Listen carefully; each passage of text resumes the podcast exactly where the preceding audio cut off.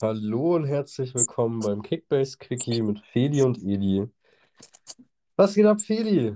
Erste richtige Folge in der neuen Saison. Ich bin, ich bin hyped. Ja, was geht ab, was geht ab? Ähm, ja, ich auch. Übertrieben. Gerade jetzt am Anfang, wissen ja alle hier Kickbase-ManagerInnen, ähm, es macht einfach Laune, so in der Vorbereitung in der Saison zu stecken, sich die Transfers anzuschauen, in die Teamplanung zu gehen. Wenn die Liga dann gestartet ist, die ersten Transfers ins Team zu holen, das ist einfach immer ein schönes Gefühl, wenn da steht, man hat einen Spieler bekommen ähm, für den Preis, den man bereit war zu zahlen. Und ja, ich habe auf jeden Fall, bin auf jeden Fall hoch motiviert.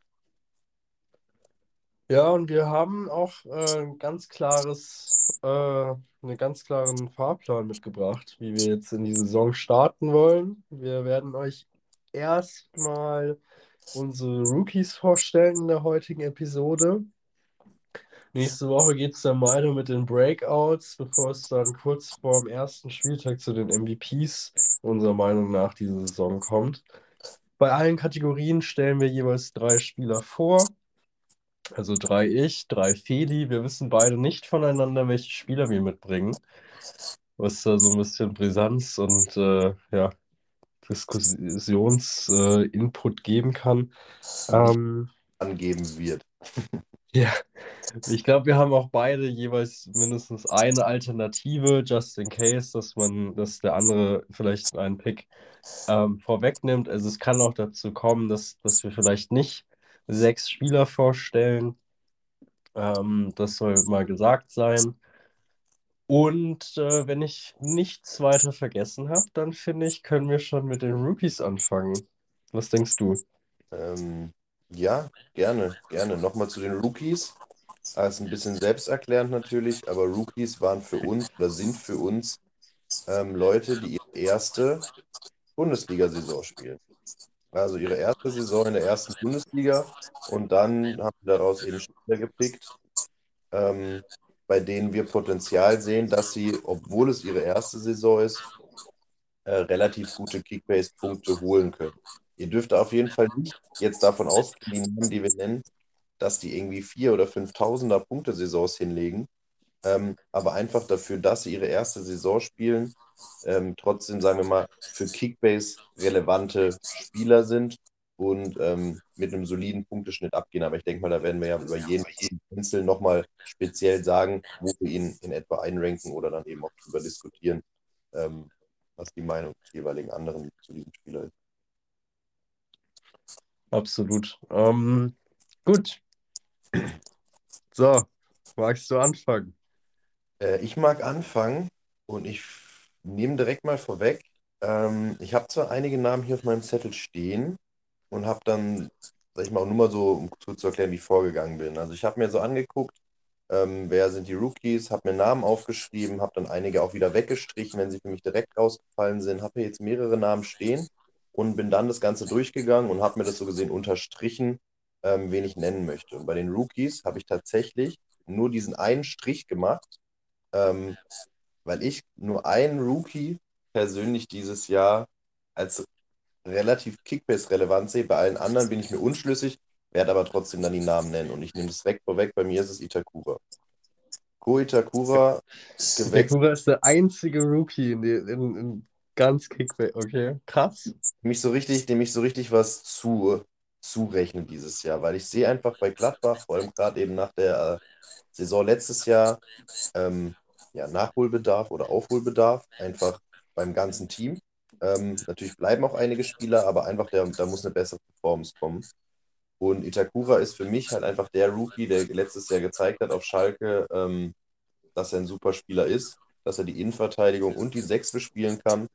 Ähm, kommt ja so gesehen von Manchester City, spielt jetzt für Gladbach.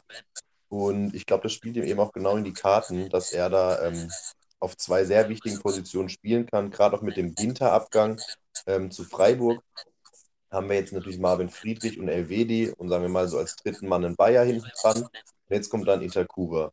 Und ich sehe an, an sich sehe ich das Potenzial bei ihm, dass er jedem seinen Platz da streitig machen kann. In der Dreierkette dann sowieso gesetzt hinten. Ähm, aber selbst bei den zwei, in, bei einer Viererkette könnte ich mir ihn als Innenverteidiger vorstellen. Aber auch da eben mit dem, ja, mit dem, mit dem Augenschein darauf, dass er bei einer Viererkette einfach auch einen der defensiven Sechser übernimmt. Und wenn man dann eben sagt, so Itakura ist halt wirklich der Abräumer vor der Abwehr, ein Stück weiter vorgesetzt, hat so einen Kone und davor dann als Zehner einen Neuhaus.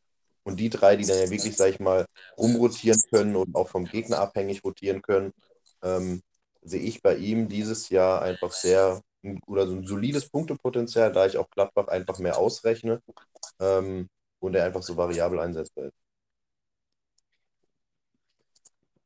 Ich finde, Itakura ist auch jemand, ähm, da habe ich mir viel Gedanken drum gemacht, wie wird er ähm, in, in der Bundesliga ankommen? Macht er dieses Jahr schon Sinn?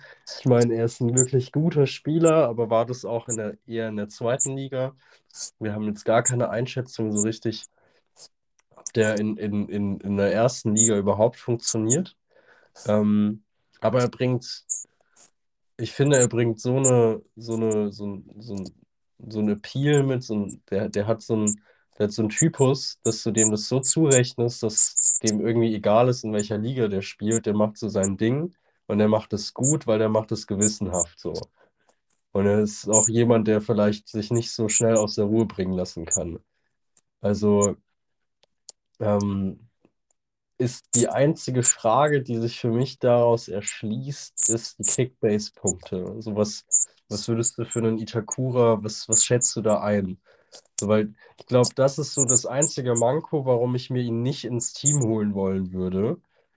Ähm, ist dann letztendlich eine gute Bundesliga-Saison, ja, aber auch ist er gut genug, um bei Kickbase in mein Team zu kommen? Macht es Sinn? Macht es Sinn, dass ich vielleicht so um die 10 Millionen ausgebe?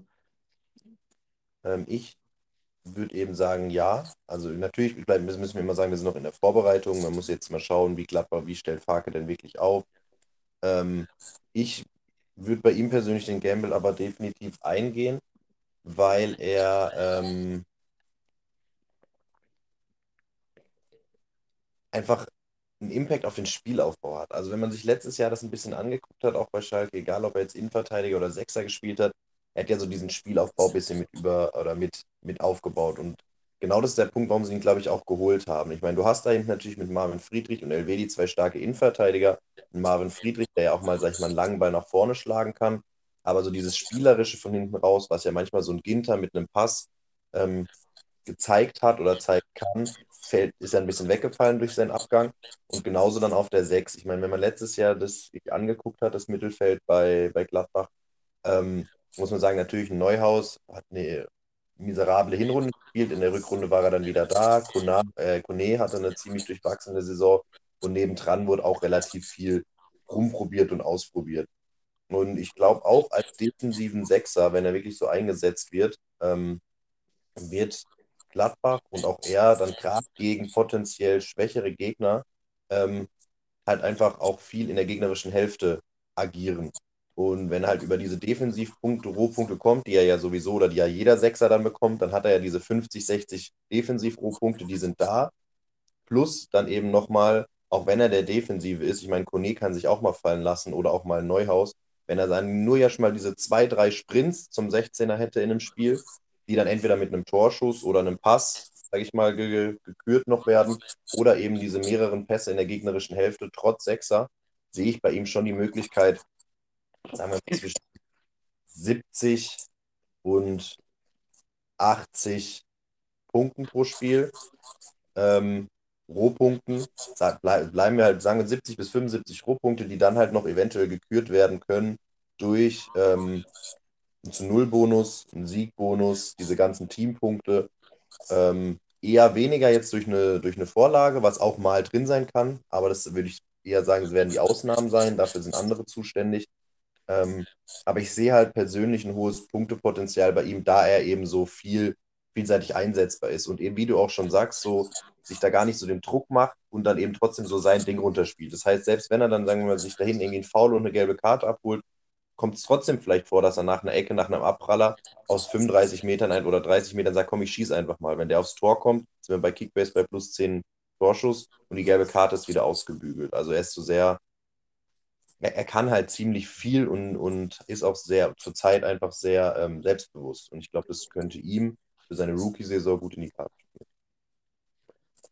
Ähm, ja, also Selbstbewusstsein und vielleicht auch die, die Konstanz, weil er wird ja wahrscheinlich so jedes Spiel auflaufen, so richtig Konkurrenz ist dann im Mittelfeld nicht da. Es gibt vielleicht nur die Möglichkeit, dass er aufgrund von äh, taktischer Variation rausrotiert, aber selbst da könnte ich mir das nicht vorstellen. Eben Dreierkette kann er dann auch mitspielen, wenn sie da mal umstellen sollten. Also nicer Pick auf jeden Fall. Heißt es aber im Umkehrschluss, dass es dein einziger Pick ist, oder hast du dir jetzt noch quasi einen, ein oder zwei auf, auf Krampf rausgesucht, die du irgendwie ein bisschen umdefinieren würdest? Ich habe ich hab schon noch zwei Namen, die ich, dann, die ich nennen werde, aber da habe ich dann definitiv nicht so viel zu sagen, beziehungsweise auch einfach nicht so viele Lorbeeren im Gepäck wie jetzt für ihn. Aber Namen sind, wären schon da. Aber was ist denn deine Nummer 1 Pick, dein Rookie Number 1 Pick dieses Jahr? Also mein Rookie Number One Pick ist äh, Kolo Muani, ähm, der neue Stürmer von, von der Eintracht Frankfurt, der meines Erachtens, so wie ich das jetzt bislang gesehen habe, eine gute, solide Vorbereitung spielt, ähm, sehr fit zu der Eintracht dazugestoßen ist, ein Wunschspieler war von, von vielen Eintracht-Fans ähm, die nach einem Stürmer geschrien haben. Ein Stürmer, der ähm, aus Nantes, aus Frankreich, aus der ersten Liga kam, jetzt auch Pokalsieger wurde mit Nantes in der französischen Liga, also beziehungsweise im französischen Pokal. Ähm, großer, sehr schneller Spieler, sehr technisch versiert. Ähm, spielt entweder im Sturm oder auf den Außenbahnen kam eben ab, ablösefrei aus, aus, aus Nantes zur, zur Eintracht.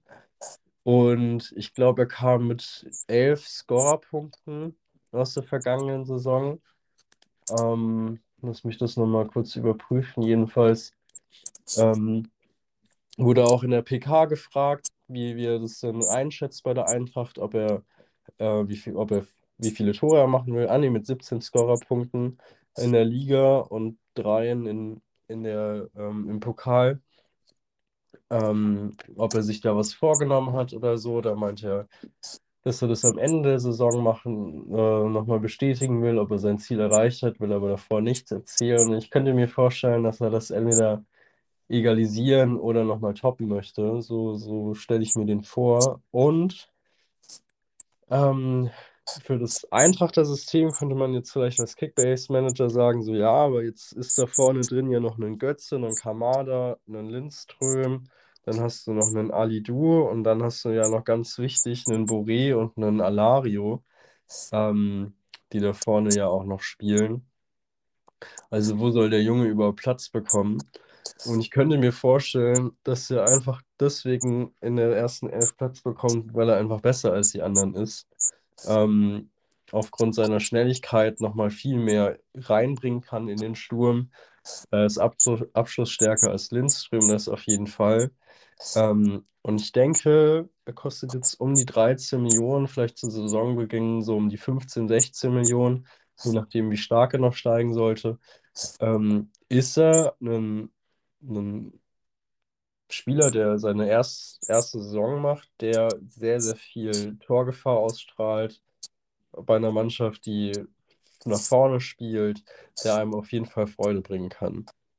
Und deswegen ist er bei all den Rookies, die ich sehe, die ich jetzt mal wegnehme von äh, einem Team von Bayern beispielsweise oder einem ähm, weiß nicht, nimmt Dortmund vielleicht Leipzig, wo man sagen kann, ja, jetzt äh, gibt es da vielleicht ähm, neue Transfers und die könnte man als Rookies bezeichnen, ähm, der wirklich Stammpotenzial hat, sich da von Anfang an irgendwie reinbeißen kann und der einem echt viele Punkte bringen kann. Also ich könnte mir vorstellen, dass er über seine ähm, 2500 kommt, was ja immer noch ein solider Wert wäre, so um die 80 ähm, Punkte im Schnitt als Stürmer ist ja auch gut.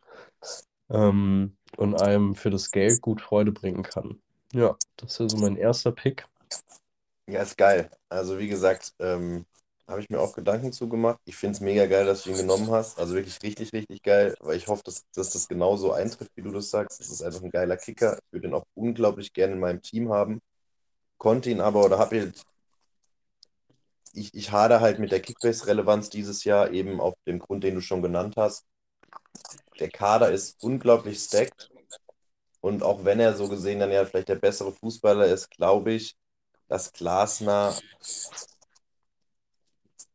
ich, ich weiß es nicht. Ich, finde es ich sehr schwer einzuschätzen. Also ich, ich hoffe, dass es genauso eintrifft, wie du das sagst. Ähm, ich sehe es aber leider noch nicht dieses Jahr so richtig. Also klar, natürlich Spielzeit definitiv, aber ich weiß halt nicht, wie ähm, Kickbase relevant es wird und wie sehr lange das dann auch ein Manager her, sagen wir mal, mitmacht. Dieses nicht wissen, ob oder wann oder wie viel. Ähm, würde es mir aber unglaublich wünschen, weil der Kerl natürlich, wie du schon sagst, unglaublich Potenzial hat und definitiv ähm, ja, sich da in die Startelf kicken kann übers Potenzial. Also du hast, das ist super, super gesagt, alles über ihn. Ähm, okay, wenn du nichts weiteres hast, also ich würde auch gerne, ich könnte ich könnt Ewigkeiten über ihn reden. Das ist auch jemand, ähm, wenn ich da mehr Sicherheit hätte, dass, dass, dass, dass er das Gesagte auch erfüllt. Also wenn ich so die ersten paar Spiele von ihm sehen würde oder beispielsweise das Spiel gegen Real Madrid, da wird sich ja auch zeigen, wie sich Eintracht dann in der, äh, in der Stammformation zusammenstellt. Davon gehe ich zumindest mal sehr stark aus, dass es so das, das Testspiel aller Testspiele für sie sein wird. Ähm, ja, und ich, ich sehe den halt einfach und also ich, ich könnte mir vorstellen, dass sie vielleicht noch einen Kamada oder so verkaufen, um da ein bisschen Platz in der ersten Elf zu schaffen, weil du hast einen bockstarken Götze jetzt auch gerade in der Vorbereitung. Du hast ihn, du hast Lindström, der, finde ich, ähm, wenn er jetzt eben noch die Torgefahr reinbekommt, einen riesigen Schritt machen kann, was punktetechnisch bei Kickbase ähm, los ist. Ähm, und du hast einen eiskalten Alario, du hast einen starken Boré. Also da geht schon viel, da geht schon viel. Also ich verstehe schon die Zweifel, weil jetzt so äh, aus dem Kopf heraus würde ich sagen, da spielt irgendwie Alario, Boré und eventuell einen Kamada oder einen Götze von vornherein da in, der, in dem Dreiersturm. Aber Leistung wird sich dann zeigen können. Und er hat ja Champions League, Pokal und die Liga, um, um sich zu beweisen. Also mal abwarten. Um, das werde ich auch später zu einem anderen Pick noch sagen. Aber erstmal darfst du mit deinem zweiten Pick fortfahren. Ja, zu ihm kurz. Er passt auf jeden Fall perfekt ins Glasner-System. Das muss man auf jeden Fall schon sagen. Er ist ein super Gegenpressing-Spieler, ja. ähm, der eben viele Scorer gemacht hat. Aber wo man auch sagen muss, was, was ich gesehen und was ich gehört habe, er spielt oder er schießt selber eigentlich nur aufs Tor, wenn er sich ist, er trifft. Also er, er ist super effizient, kommt aber eigentlich dann gar nicht, also ist ein Stürmer, der schon auch Tore schießt, ähm, aber häufig auch, sag ich mal, der Vorbereiter ist, was natürlich gerade, wenn man noch ein Alario da hat, äh, ein super Ding ist, aber natürlich auch sehr damit einhergeht, sag ich mal, mit Bourré, der ja auch, sag ich mal, ein super Zuarbeiter ist. Ähm, aber ja, eben, er hat drei Wettbewerbe, um sich zu zeigen, hast du gesagt. Deswegen werden es sehen. Aber es ist ein geiler Pick. Ähm, ja, eben. Ich, bei mir ist es jetzt ein bisschen mit Rookies, finde ich sehr schwierig. Also ein Name, den ich nenne, ist äh, diesen Kaki von Mainz. Mhm. Linksverteidiger, linker Schienenspieler. Ja. Ähm, scheint dort jetzt gesetzt zu sein, also an Lukuki vorbei zu sein oder auch an Aaron vorbei zu sein, die ja alle letztes Jahr gespielt haben, dann aber doch wieder mal wieder Posinski reingerutscht ist. Also bei Mainz war ja die linke Seite, da konntest du eigentlich nicht drauf setzen, weil selbst wenn Aaron mal dir bei Kickbase einen grünen Balken gezaubert hat, hat an der Woche drauf dann Posinski gespielt, dann hat Lukuki mal wieder seine 45, 50 Punkte machen dürfen. Also alles aus Kickbase-Sicht jetzt.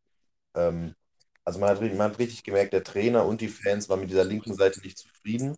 Und Kaki ist jetzt schon gefühlt so ein kleiner Publikumsliebling, obwohl sie ihn noch nicht mal haben spielen sehen, einfach weil er so dieses, diese Lücke, die sie halt hatten, also einfach füllen soll. Ich meine, auf der rechten Seite mit Wittmer hat man einfach eine super solide Seite, der letztes Jahr eine super Saison gespielt hat und sowas braucht man jetzt halt noch links.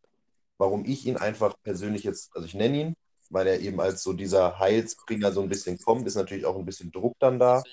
Ähm, und wir reden halt immer noch hier so von Mainz. Und auch mit den ganzen Abgängen, die sie jetzt hatten, rechne ich persönlich halt Mainz keine gute Saison aus. Also ich sehe Mainz definitiv um den Relegationsplatz da unten mitspielen.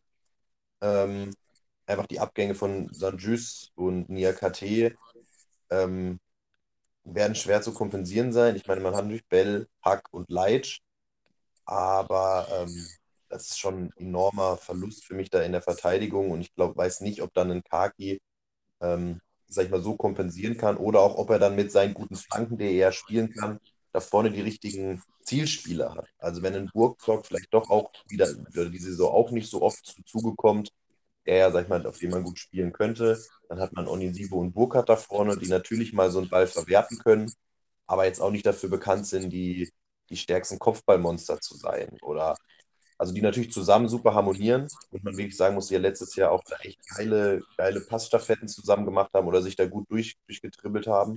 Ähm, aber ich sehe halt nicht diese riesen Kickbase-Relevanz dann bei ihm, auch wenn er, sag ich mal, klar, eben deswegen habe ich ihn genannt, wenn er jetzt wirklich da seine, nicht, sich nicht verletzt, seine 34 Spiele durchspielt und einen 65er, 70er Average fährt, ähm, dann, ist es, dann wird er die ganze Saison ein, für einen guten Preis als Lückenfüller zu haben sein, den man sich bestimmt mal zwei, drei Spiele ins Team holen kann und wenn man Glück hat, auch noch gegen einen vielleicht schwächeren Gegner oder an einem guten Tag von Mainz oder natürlich bei den Mainz muss man sagen, gegen Bayern, gewinnen sie dann ja doch auch irgendwie ein Spiel, wenn er dann da halt seinen Scorerpunkt macht. Ähm, zaubert er bestimmt einmal einen schönen grünen Balken oder auch mehrere grüne Balken dahin. Ähm, ich sehe aber halt einfach Mainz nicht so relevant dieses Jahr und nicht so, also einfach nicht so gut wie letztes Jahr oder zumindest nicht so solide wie letztes Jahr. Und deswegen nenne ich ihn zwar und sage, er wird bestimmt spielen, er sollte den Platz haben ähm, und könnte deswegen auch eine okaye Rookie-Saison spielen. Ich finde den Pick mega interessant, weil das ist ja ein Linksverteidiger, der so ein bisschen inverted ist. So. Der, der kommt ja mit seinem starken rechten Fuß über links. Und sowas finde ich immer unfassbar spannend, weil ähm, einmal bringt er auch die Gefahr, dass er eventuell systemtechnisch dann auch hin und wieder rausfällt, weil er vielleicht nicht so sicher ist. Aber er ist auch ganz gut mit seinem linken Fuß. Also er ist jetzt keiner, der so ein, so ein, so ein Hackebeil als links, linken, linken Fuß dann hat. Also der kann immer noch was damit anfangen. Aber ich sehe da so ein bisschen die Gefahr, dass er, wenn es um Ballbesitz geht, und ich könnte mir vorstellen, dass ähm, Mainz jetzt auch mehr den Ball bekommen wird als jetzt in den vergangenen zwei Spielzeiten, gerade jetzt gegen die neuen Aufsteiger. Ähm, dass, dass da hier und da mal wieder einen Martin oder einen Lukoki reinrotiert. Gerade so ein Martin, der, der hat ja eine solide letzte Saison gespielt, auch wenn er jetzt nicht so viel gespielt hat, aber der hat sich ja immer wieder, oder der hat eher das gezeigt, wofür er mal berüchtigt war bei Mainz, als, als dass er wieder schlechte Leistung gezeigt hat und weswegen er so viel verliehen wurde. Also ich bin mal gespannt, wer sich da am Ende durchsetzt, aber gerade für die Summe und für das Potenzial, was er mitbringt, und hat er jetzt auch lange bei Straßburg Stamm gespielt, ähm, ist das schon definitiv ein, ein nicer Rookie-Pick. Ähm, wenn wir bei wenn wir bei Außenverteidigern bzw. Schienenspielern bleiben wollen, dann habe ich auch jemanden mitgebracht, tatsächlich. Ähm, es ist ein Bremer. Es ist auch, äh, glaube ich, relativ. Wen würdest du raten, wen ich jetzt genommen habe bei Bremen, Feli? Wenn du sagst Schienenspieler bei Bremen, dann hast du Felix Agu genommen. Dann habe ich Felix Agu genommen, ne? Habe ich auch gemacht. ja, äh, kam, ich glaube, vor zwei Jahren oder so nach, nach Bremen von Osnabrück. Ähm, super großes deutsches Talent äh, rechter Außenverteidiger, also eigentlich ideal für die Nationalmannschaft. Und darauf poche ich. Das wird die Breakout-Season und die Rookie-Season des Felix Agus. Ähm, ja, jemand, der sich jetzt in der, in der zweiten Liga ähm, bewähren konnte, der, glaube ich, auch, also die ganze Mannschaft hat, glaube ich, von dem Abstieg dann am Ende profitieren können, da sie sich jetzt nochmal sammeln können, äh, konnten, einspielen konnten. Ähm, ja, und mit, mit soliden Leistungsdaten in der, in der vergangenen Saison. Ähm, ein wirklich temporeicher Spieler, so ein typischer Schienenspieler, der letztendlich ist. Ähm, hat noch drei Vorlagen machen können in der vergangenen Saison. Davon aber eigentlich alle in der ersten Hälfte, also in der Hinrunde eher. Und ähm, ja, nicht viele Verletzungsprobleme gehabt, also hier und da mal ein bisschen ausgefallen. Ähm, für mich jemand, den man sich auf jeden Fall auf die Karten schreiben kann. Gerade weil ich das Gefühl habe, die Außenverteidiger dieses Jahr sind super begehrt, super teuer und man da so ein bisschen out of the box denken muss, wie man sich da holt. Und ich denke, so ein, so ein Kaki oder so ein Agu, ich hoffe, wir sprechen gerade Kaki auch richtig aus, ähm, bringen da einiges mit, als dass man die sich auch ins Team holen kann. Ähm, ja, Felix Segur ist interessant. Ich bin aber unglaublich skeptisch. Ähm, ich habe es ja letztes Jahr auch so ein bisschen verfolgt, halt die zweite Bundesliga, ihn natürlich gesehen und fand das schon super. Das Potenzial ist da. Ich sehe einfach jetzt nur dieses Jahr in der Bundesliga, ähm, wird Bremen halt nicht oben mitspielen, was sie ja letztes Jahr gemacht haben, sonst wären sie ja nicht aufgestiegen. Das heißt, der Ballbesitz wird nicht auf Seiten Bremens sein in vielen Spielen, sondern auf der des Gegners. Und ähm, Agu wird mehr verteidigen müssen, anstatt diese Freiheit zu haben, diese geilen Läufe über Außen zu machen. Ähm, das heißt, wenn, sehe ich dann auch über Defensivpunkte natürlich klar preislich, wie du es schon alles gesagt hast. Deswegen finde ich es schon sehr interessanten Pick und er steht bei mir auf jeden Fall auch ähm, auf einer Liste mit solide Spieler für den Start in die Saison. Ähm, aber ob das so richtig seine Saison wird, finde ich schwierig zu sagen. Zumal selbst wenn er jetzt äh, diese Läufe kriegt, die er viel hat in der zweiten Bundesliga, die werden auf jeden Fall weniger werden dieses Jahr. Und er ist einfach nicht der präziseste äh, Flankenhereingeber. Und ich glaube, das, sowas braucht man halt. Also wenn man halt jetzt gerade bei einem etwas, sagen wir mal, ja, Verein, der halt unten mitspielt, in der Bundesliga spielt und dann als Flügelspieler oder Schienenspieler oder Verteidiger kommt es denen schon meistens zugute, wenn sie halt ein feines Füßchen noch haben. Natürlich hat er da vorne zwei super Abnehmer drin. Das heißt, selbst wenn der Ball nicht perfekt kommt, hast du da mit Duxch und Füllkrug schon zwei gute Anspielstationen. Ähm, Finde ihn für den Start schon gut, nur weiß nicht, ob das, ob das eine Saison lang reicht, auch gerade unter dem, unter dem, und wie sagt man da, unter dem, unter dem Punkt, dass äh, jetzt doch noch ein Transfer von Mitchell Weiser geklappt hat, wo man so, wo für mich so ein bisschen klar war, okay, die werden definitiv am Anfang wahrscheinlich auf Agu setzen. Und wenn er das gut macht, wird er auch spielen. Und dann gehe ich da voll mit dir mit, dass er dann schon im interessant ist für so eine Rookie-Saison in der ersten Bundesliga. Ähm, wenn es aber nicht läuft bei Bremen, kann ich mir auch sehr gut vorstellen, dass Agu auf der Bank sitzt und sie halt sagen, ja, komm, Weiser macht da rechts hinten einfach zu und ähm, gut, gut ist. Ja, ja, gut, ich muss auch, also man, man darf auch dazu erwähnen, dass sie einfach keine Alternative auf dieser rechten Seite hatten. Also man hätte vielleicht einen offensiveren Spieler dahinstellen können, aber defensiv denkend gab es da nicht viel. Ähm, ne, vielleicht einen Mbom, den man da noch hinstellen kann als zentraler Spieler. Ähm, ja, ich bin, ich bin, ich glaube tatsächlich, oder ich könnte mir sehr gut vorstellen, dass ähm, Bremen ja doch überraschen kann, gerade zum Beginn der Saison. Ähm, und auch dadurch, dass sie sehr, sehr viel Torgefahr ausstrahlen nach vorne hin, ähm, viel mitbringen können. Ähm, ja, aber es bleibt auf jeden Fall abzuwarten, wie er sich schlägt. Äh, kommen wir zu deinem letzten Pick schon. Wir haben bislang keine Doppelung, oder? Wir haben bisher keine Doppelung. Ähm, Finde ich aber ist dieses Jahr auch, kann ich mir vorstellen, dass wir, dass wir vielleicht zu gar keiner Doppelung eventuell kommen, weil ich einfach dieses Jahr sehe ich so viele Spieler, die man, die man eben picken kann in allen, in allen drei Kategorien. Aber ja, ich komme mal weiter ähm, und dann komme ich zu einem Pick, den ich relativ, ja, da konnte ich mich nicht so richtig entscheiden zwischen zwei, weil ich bei, bei beiden eher skeptisch bin, aber ich muss ja hier jemanden nennen. Ja. Wenn es okay ist, würde ich beide Namen nennen, weil sie eine ähnliche Position spielen. Alles klar. Das wären bei mir auf der einen Seite äh, Salazar auf Schalke. Ich rechne Schalke halt nicht viele relevante Kickbase-Punkte aus, aber er ist halt der Spielmacher, über ihn wird viel laufen. er, ich sehe ihn auf jeden Fall in diesem System gesetzt, auch bei der Konkurrenz, die gekommen ist, weil er einfach eine super Saison gespielt hat, aber doch eben das alles so ein bisschen vogelwild ist.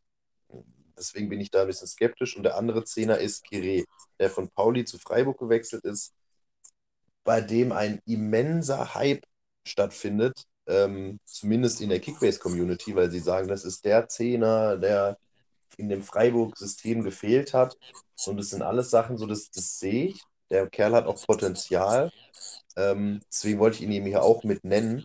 Aber jeder, der Christian Streich verfolgt oder den Sportclub Freiburg verfolgt, weiß, dass es Neuzugänge unter ihm erstmal sehr, sehr schwer haben, sich da reinzuspielen. Auch wenn er dieser Zehner ist, den man, den man oder der super in das System passt, weiß ich nicht, ob er so Impact schon mitbringen kann oder so früh mitbringt oder ob er dann wirklich, sag ich mal, über die ganze Saison Kickbase relevant ist oder vielleicht erst ab der Rückrunde oder irgendwie vielleicht auch eher dann eben mal, wie wir es gerade schon ähnlich hatten beim Beispiel mit bei Frankfurt, ähm, Sportclub ja dieses Jahr, der Sportclub ja auch dieses Jahr mit einer Dreifachbelastung sich vielleicht doch erstmal in anderen Wettbewerben beweisen soll. Oder vielleicht eben, das ist ja auch wieder der Punkt, vielleicht ist er ja derjenige für die Bundesliga und in den anderen Wettbewerben spielen dann die anderen. Deswegen die beiden Spieler so am Rande mein dritter Pick und kannst ja gerne noch deine Meinung dazu sagen, aber da bin ich eben bei beiden.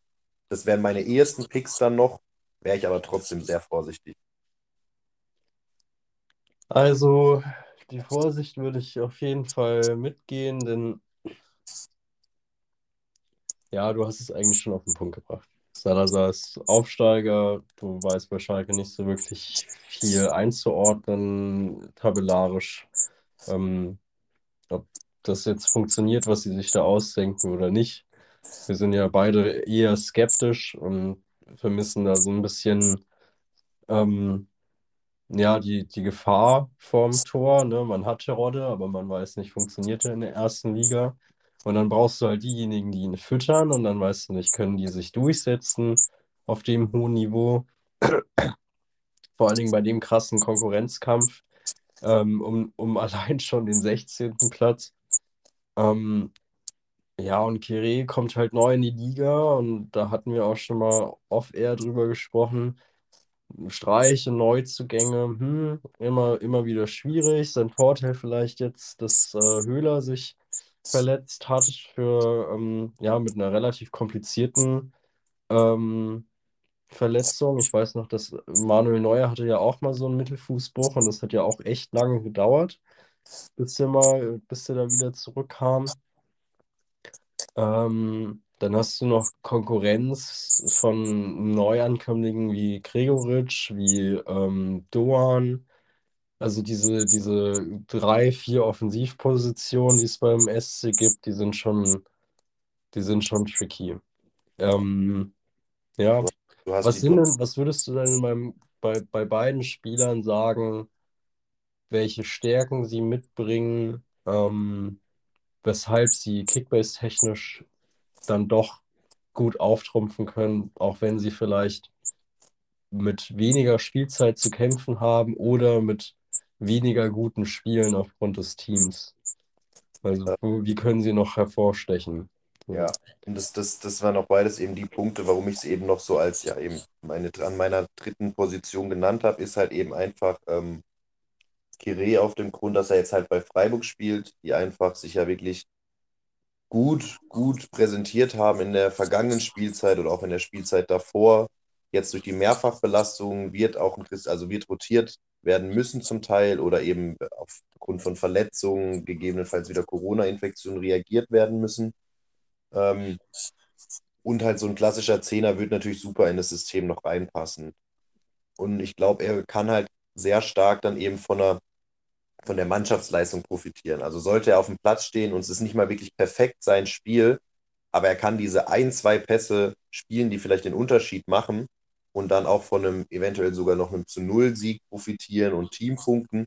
Deswegen sehe ich bei Kire halt einfach, sag ich mal, die Stärke der Mannschaft, die ihm dann da, sag ich mal, auch noch eine eventuelle Kickbase-Relevanz verleihen kann. Ähm, na klar, wenn er sich durchsetzt und Stammspieler wird, sowieso, dann brauchen wir nicht drüber reden. Aber eben jetzt gerade am Anfang, wo es darum geht, diese Plätze zu finden.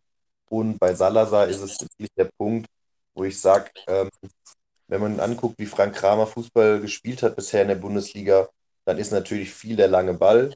Ich meine, man hat einen Terodde, man hat jetzt noch einen Polter verpflichtet. Ähm, man, man, merkt schon, in welche Richtung es geht. Also hoch und weit bringt Sicherheit. Guck mal da vorne, pass einem von den beiden und hofft, er kann schießen.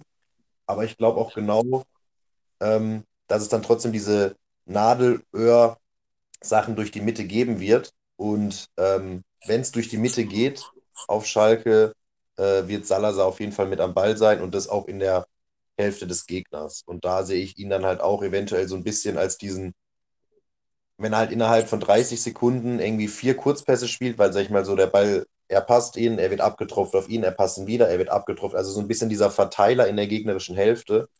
Und da sehe ich dann halt ein gewisses äh, Rohpunktepotenzial, sollte Schalke in der gegnerischen Hälfte sein. Was ich aber eben, ja, noch sehr in Frage stelle diese Saison. Ja. Ja, es wird, es wird sehr spannend. Ähm, okay, aufgrund, und hier haben wir vielleicht mal nach langer Zeit, wir müssen uns vielleicht auch wieder in diesen äh, Quickie-Modus einrufen, die Zeit ein bisschen wieder überschritten. Aber ich würde trotzdem noch zu meinem letzten Pick kommen, ähm, der vielleicht auch diskutabel ist, das Breakout. Ich kann auch noch meine beiden Alternativen nennen. Ähm, und zwar erstmal die Alternativen, die zwei neuen Bayern-Ajax-Spieler, Masraoui und Gravenberg. Ähm, wo man einfach sagen muss, wenn die, wenn die spielen, wenn die Spielzeit bekommen, und gerade bei Masraoui kann ich mir das sehr gut vorstellen, dass er sich auf rechts ähm, durchsetzen wird und da gerade auch durch, durch Vorlagen und, und gute, gutes Passspiel brilliert. Ähm, dass, dass die Kickbiss technisch gut aufgehen können. Beide so um die 20 Millionen. Das heißt für Bayern-Spieler eigentlich noch mit viel Potenzial nach oben. Ähm, aber mein eigentlicher Pick ist, finde ich persönlich, sehr gewagt. Und zwar, ich weiß gerade seinen Vornamen ich glaube, es ist Lennart. Ähm, und zwar der neue Torhüter von Union Berlin, Grill, der Kai Rookie. vielleicht als zweiter Torhüter kommt, aber eventuell sich gegen Rönnow durchsetzen kann. Ähm, jünger ist als Rönnow, von Leverkusen kommt, schon ein paar, ne, als, als Ersatzkeeper schon ein paar Spiele gespielt hat, aber ich mir gut vorstellen kann, dass er sich eventuell in dieser Bundesliga-Saison durch, durchsetzen kann, auch aufgrund der Dreifachbelastung, weil Rönnow ja schon ein bisschen verletzungsanfälliger ist. Ähm, ja, und ich finde das, ich finde das super spannend. Das ist ein Keeper, der kostet nicht viel. Ich glaube, drei Millionen gerade natürlich. Wird er sinken, wenn er dann am Anfang nicht spielt. Aber ich könnte mir vorstellen, dass das eher seine Saison als die von, von Rönnow sein wird. Und ähm, ja, äh, Rönnow wissen wir ja beide. Kann gut sein, kann aber auch echt patzen.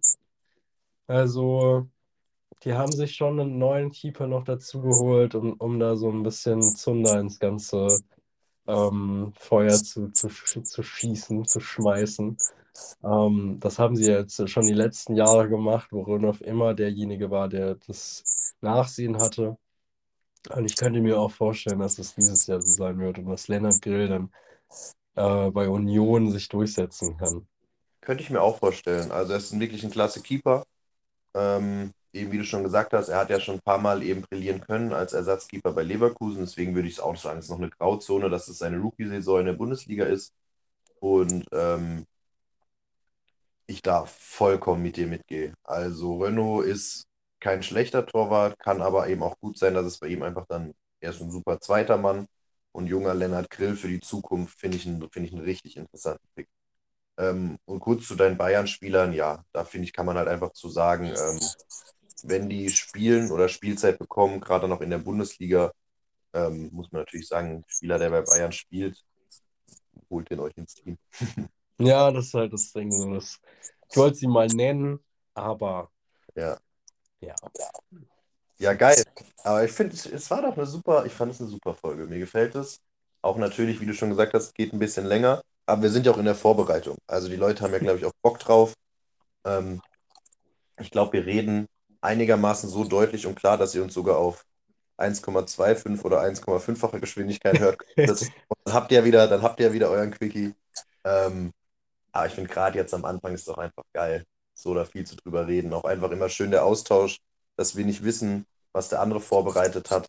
Hatten wir auf jeden Fall jetzt auch noch mal ein paar Spieler, die ich vielleicht schon so am Rande hatte oder sogar auf meinem Zettel hatte, vielleicht jetzt sogar noch mal näher gebracht haben. Also das beste Beispiel finde ich, um noch mal kurz so einen kleinen Recap zu haben, ist Kolo Moani, bei dem ich ja unglaublich skeptisch bin, aber natürlich durch, durch das, was du jetzt gesagt hast, ihn auf jeden Fall ja, vielleicht mehr, er ist, er ist vielleicht mehr auf meinen Zettel gerutscht als vorher. Ob ich ihn jetzt immer noch als gut oder wie ich ihn jetzt einranke, ist ja nochmal ein anderes Thema.